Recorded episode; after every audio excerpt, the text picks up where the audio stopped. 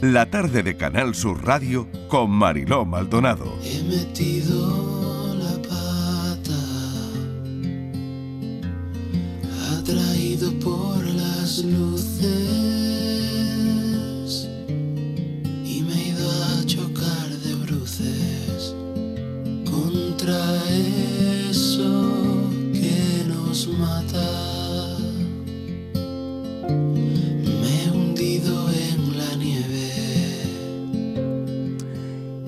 Esta canción, eh, Forajido, hay una gran historia, porque la música, mm, la música cura, la música sana y la música salva vidas. Es el caso de nuestro invitado que nos acompaña esta tarde eh, a esta hora en La Vida, a veces, como llamamos a partir de las 5 a esta sección. Hoy nos acompaña un joven, un joven que no sabemos si es onubense, si es sevillano, es lo primero que le vamos a preguntar, que conoce, mm, ha pasado una vida, tiene una vida un poco difícil cuando era joven. Sufrió eh, bullying y fue la música, de alguna manera, quien le ayudó.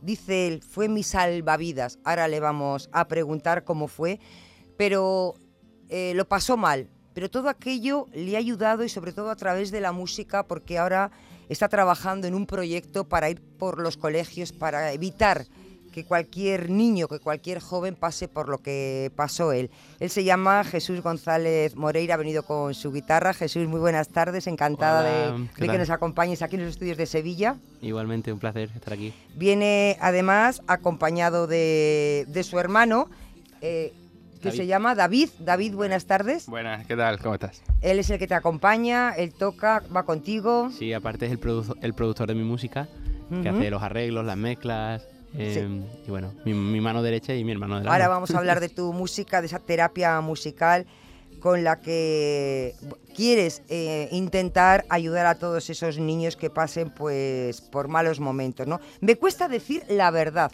Es el título de este trabajo que tiene cinco temas, uno de ellos el que estamos escuchando. Correcto. Correcto. Empezamos por el principio. ¿De dónde eres? Bien, yo, según el DNI, soy de Huelva, nací en Huelva. Sí. Eh, mi familia, mi- mis padres han vivido allí toda la vida, eh, aunque en realidad provengo, la mitad de mi familia es de Ecuador, eh, de Guayaquil. Sí. Y entonces pues vengo de medio de Ecuador y medio de Huelva. Pero hemos vivido la mayoría del tiempo de nuestra vida en Sevilla. Entonces pues yo siempre digo que soy de los dos sitios. No me siento nubense y me siento sevillano, la verdad. Y te sientes sevillano. Jesús, vamos a empezar eh, por el principio, por esa infancia que no tuviste nada fácil y cómo eso luego ha repercutido en tu, en tu música. ¿Qué te pasa?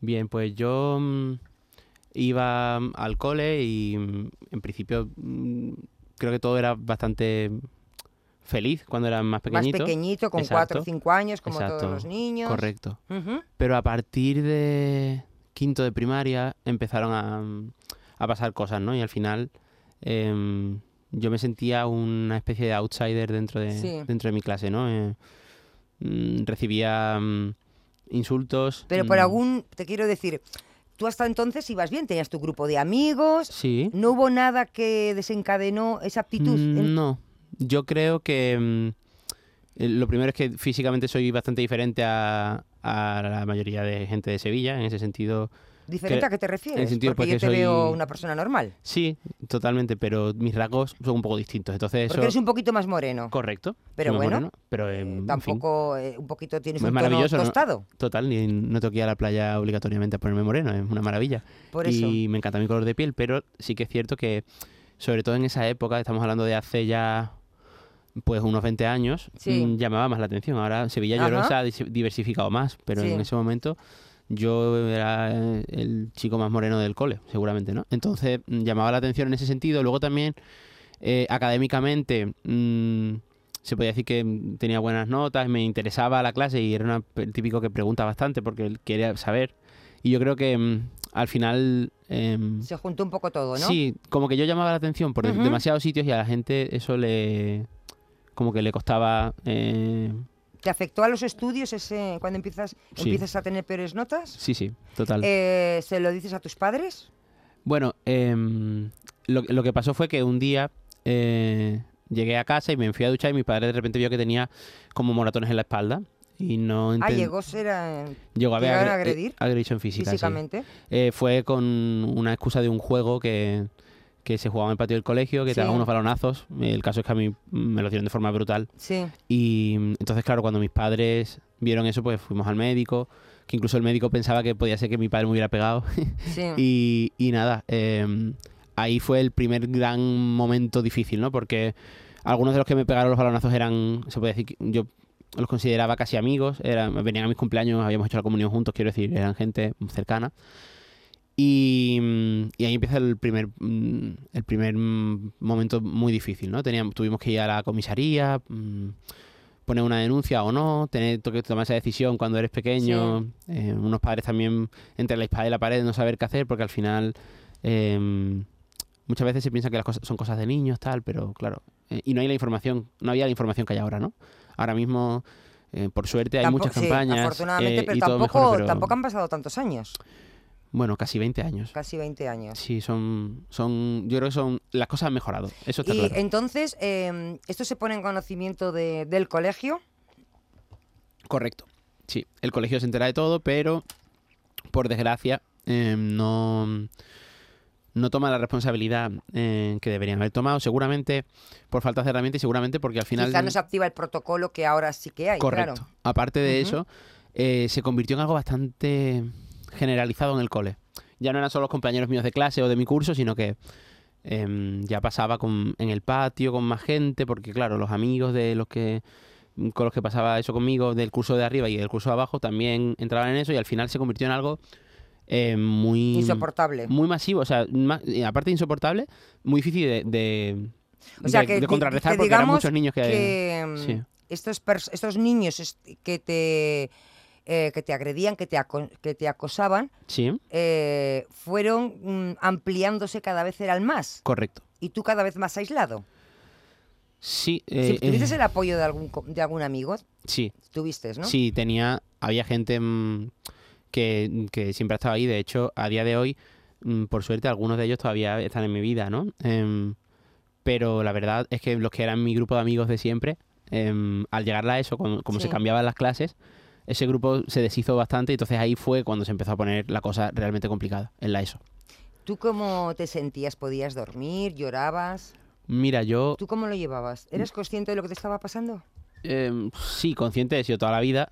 Lo que pasa es que em, yo soy una persona bastante, em, eh, no solo positivo, sino como echado para adelante. Yo no, no dejo que las cosas me, me hundan, ¿no? Entonces Sí. yo, yo creo que era un espartano, ¿no? Tiraba para adelante con lo que había y, y intentaba buscar la felicidad en otros sitios, no sé. Eh, en ese sentido yo he tenido esa suerte, ¿no? De, de ser capaz de tirar hacia, hacia adelante, ¿no? Pero em, sí, también cuando decía que la música había sido mi salvavidas es que yo iba al conservatorio y en el conservatorio la situación era completamente opuesta.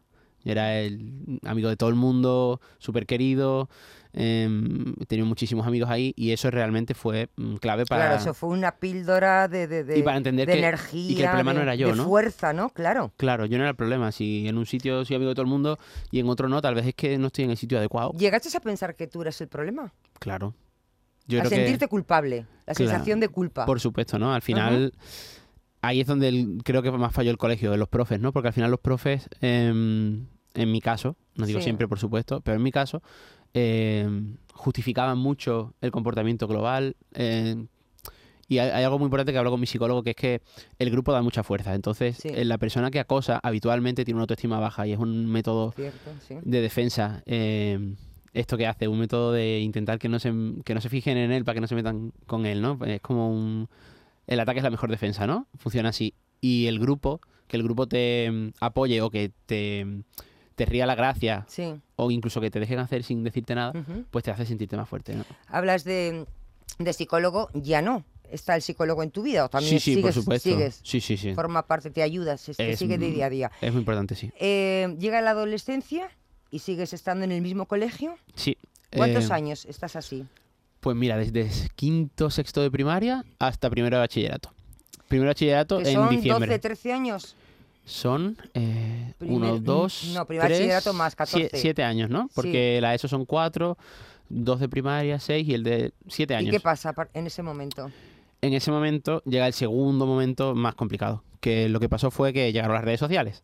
en esa época em, lo que había era Twenty, no sé si Sí, recuerdas, sí, que sí, de- sí, sí, sí, como una especie de Facebook Sí. español, y mm, subieron una foto mía tocando el violín, porque yo mm, tocaba el violín a veces en el cole cuando había algún Sí. acto y tal, y subieron una foto mía en una mirilla telescópica en la que pues había todo tipo de comentarios, incluso la subieron dos grupos de personas diferentes, ¿no? La subió un chico y luego la subió otro del curso del segundo bachillerato en vez del primero que era mi curso. Y en ese caso, pues, bueno, mm, incluso planearon invitarme a una fiesta para pegarme, ¿no? Y todo eso ¿Qué me estaba, todo eso estaba en las redes. Claro, éramos muy inconscientes de lo que eran las redes sociales en ese momento.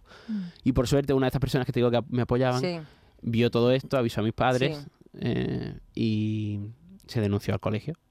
Eh, cuando se denunció, pues mm, básicamente el colegio intentó que no fuera más allá, dejarlo de puertas para adentro, pero mis padres, mm, yo creo que ya eh, también en parte mm, alentados por algún psicólogo, me parece, con el Sí. que hablaron, le dijeron, mira, tu hijo, si no quieres que se acabe suicidando, es momento que salga del qué colegio barbaridad. ya, ¿sabes? Yo nunca me he sentido cercano a querer suicidarme, sinceramente. Eres fuerte, claro. Creo que sí. Sí, creo, sí, sí, afortunadamente. creo que sí. Nunca he llegado a ese punto, pero, mm, pero sí que es cierto que, hombre, llega un pu- Yo recuerdo que ya estaba muy afectado. Además, yo somaticé desde sexto de primaria todo esto, ¿no? Eh, tenía desmayos con convulsiones. Eh, mm, que, en- que después de muchos estudios no era epilepsia, pero era simplemente una forma que mi cuerpo reaccionaba claro. ante el Sí, dolor. somatizas, claro. y colon, colon irritable desde que tengo 12 años. Entonces, obviamente, que tiene consecuencias incluso físicas el, Sí. toda esta situación para Y mí. decidís iros de... Vivís en Sevilla. Eh, siempre hemos vivido en Sevilla, sí. Y decidís cambiar. Ca- decidimos cambiar de colegio, correcto. De- ¿Y de ciudad? No, de ciudad no. Eh, al final, mis padres trabajaban los dos, en fin. eh, cambiamos de colegio y cambiamos a un colegio que no estaba muy lejos. ¿Y bien? Más o menos bien. Eh, hombre, Ahí ahí acabó todo. no del, no del todo. O sea, no el acoso sí, pero las consecuencias no. Y yo, por ejemplo, repetí segundo bachillerato dos veces. ¿Cuándo te vas a Barcelona? Porque has estado en Barcelona. Sí, he vivido siete años en Barcelona. ¿Por qué vas a Barcelona? Voy a Barcelona porque mm, eh, quería estudiar violín jazz Ajá. y es el único sitio donde se podía. Entonces Ah, decido irme y liarme la manta a la cabeza y, y me voy. Y allí la verdad es que me sentí bastante bien, sí. Y has vuelto a Sevilla. Ahora he vuelto, ¿Cuánto correcto. tiempo hace que has vuelto? Pues en marzo volví. Ah, muy bien.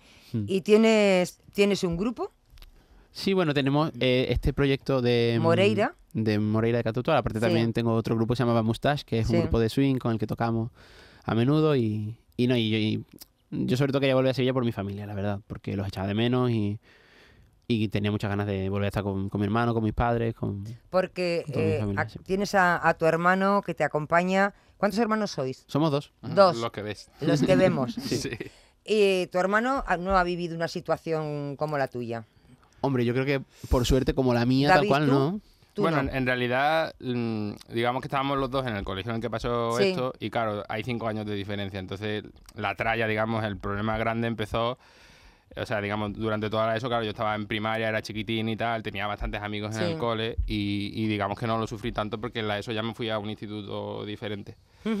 Pero sí que es verdad que, que igualmente, o sea, yo salía al patio y me insultaban, tenía algún, tuve una profesora bastante, bastante durilla que hacía un poco esto también de, de, de señalas a uno y entonces al final acabas poniendo una clase entera en contra de ese uno porque algo te molesta de ese niño. Entonces en vez de intentar ver qué le pasa o int- intentar, eh, yo qué sé, verle su lado especial y, y tal, pues al final lo que haces es poner a 20 niños que no tienen culpa de nada en contra de uno que tampoco tiene culpa de nada. Entonces, Sabes que hay un, un reciente estudio que dice sobre acoso escolar que dice que España se encuentra entre los 10 países del mundo con más bullying del mundo y es Guau. el primer país europeo en, en esta lista. Dice que hay 11.229 niños que han sufrido acoso esco- escolar solamente el año pasado, en el 2021. El anterior 10.000, o sea que vamos creciendo. Sí. Este es un dato que da la ONG Bullying Sin Fronteras. Es algo tremendo, Bueno, algo tremendo al que hay que ponerle frenos. Por eso tú, Mm. llega la pandemia, Jesús, y yo creo que, claro, tú te vas a Barcelona y en Barcelona empiezas con tu música y de alguna manera eh, apartas todas esas vivencias, ¿no? te centras en ese momento, en tu música, en tu violín. Pero llega la pandemia, un momento que nos, nos ha sacado fantasmas, ¿no? Por Correcto. eso se llama ese tema fantasmas de dentro. Y llega la pandemia y llegan esos fantasmas. ¿Qué pasa? Pues empiezo a tener pesadillas, eh, literalmente con lo que pasaba en el colegio, pero como si fuera una grabación, Ah, tal, ¿sí? tal cual. Lo cual Que no habías tenido antes. No. Yo llevaba muchos años sin ver a X personas y de repente aparecieron en mis sueños Sí. de nuevo. Y recuerdo que me desperté un día mm, con la canción en la cabeza total, o sea, fue una canción de estas que casi que la vomitas, ¿no? En un segundo, pum. Sí. Y, y fue fue muy guay porque yo no entendía muy bien de qué estaba hablando Y de repente cuando con David empezamos a hablar de, la, de cómo iba a ser el disco y tal y vimos, teníamos que elegir canciones y vimos que había un hilo conductor que hablaba sobre los fantasmas, sobre, sobre dejar esto atrás, sobre querer estar bien. Y sí, la pandemia fue un momento difícil en el sentido de que esas pesadillas no paraban, entonces me costaba mucho descansar. Em, pero también fue un momento bonito porque salieron estas canciones que creo que, que van- están siendo eh, una especie de medicina para mí y espero que sea para mucha más Claro, gente. me cuesta Sí. decir la verdad, es el nombre de, de este, de este álbum que acaban de sacar, Fantasma, es el tema con el que abríamos esta entrevista. Y tu música, tu voz, es el instrumento ¿no? que tienes ahora para ayudar a, a otros chavales que como tú han vivido lo, lo que vivieron. Eh, Jesús, ¿qué tenéis pensado? Porque sé que estás trabajando en un proyecto que quieres ir por los colegios. ¿Qué quieres Correcto. hacer? Mira, yo creo que, mm, eh, que es muy importante que los chicos que sufren bullying vean que, uno, que se puede superar, que la vida sigue, que no se acaba el mundo en el cole. eh, y sobre todo quiero que se sientan queridos, que se sientan comprendidos, que se sientan importantes, que sientan que hay gente que les quiere dedicar tiempo y espacio. Y, y por otro lado quiero concienciar a toda, a toda la comunidad educativa eh, de esos colegios o institutos de lo importante que es esto, de las consecuencias que puede tener en la salud de las personas, tanto mental como física, y contar mi historia, mm, además, con pelos y señales. O sea, de hecho, quiero llevar incluso documentos eh, médicos para explicar las consecuencias que tiene y que, y que los chicos se sientan apoyados y queridos, y que la música les emocione y, y les conciencie. ¿Irás a, a tu colegio? Espero que sí. Irás. Eh, frenar este problema está ahora mismo, eh, es padres, madres, profesores, también alumnos, ¿no? Yo creo que es un poco los tres pilares para poner para freno a este, a este acoso infantil. Sí. Em, por supuesto, las familias son importantísimas, pero el- la comunidad educativa en general, los profesores, la dirección, los equipos pedagógicos, tienen una gran responsabilidad y son los que tienen más a mano la solución, ¿no? Em, al final, em, tener un, un sistemas de prevención y, y saber cómo cortar una situación así cuando se detecta es súper importante. Entonces, eso eh, para mí es clave. Y después de la pandemia, después de sacar todos esos fantasmas de- que llevas dentro, que llevabas dentro, y ponerles música y tener este, este disco, eh, ¿cómo te sientes ahora? Pues mira, ahora me siento muy ilusionado em, porque siento que tengo como una especie de misión, como una especie de... em, sí, como un objetivo, que es mm, contarle mi historia a, a mucha gente que se pueda sentir identificada. Em, es curioso porque cuando le cuento a algún amigo o amiga lo que, Sí. estoy, lo que voy a hacer, me dicen, mira, es que sabes que es que mi hermano sufrió acoso porque era gay y le daba mucha caña. O mira, yo sufrí mucho acoso porque como estaba gordita, mm, se metían conmigo. Yo porque era muy delgada. Yo porque sacaba muy buenas notas. Y, o sea, hay muchísima gente. Diría que todo el mundo tiene algún caso de acoso escolar presente en su vida mm, de alguien